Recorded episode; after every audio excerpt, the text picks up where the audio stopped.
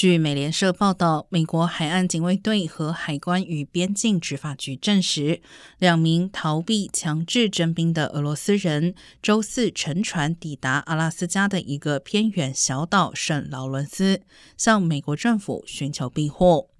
该岛位于阿拉斯加西部枢纽地区诺姆约西南两百英里处，不过距离俄罗斯西伯利亚最近距离只有三十六英里。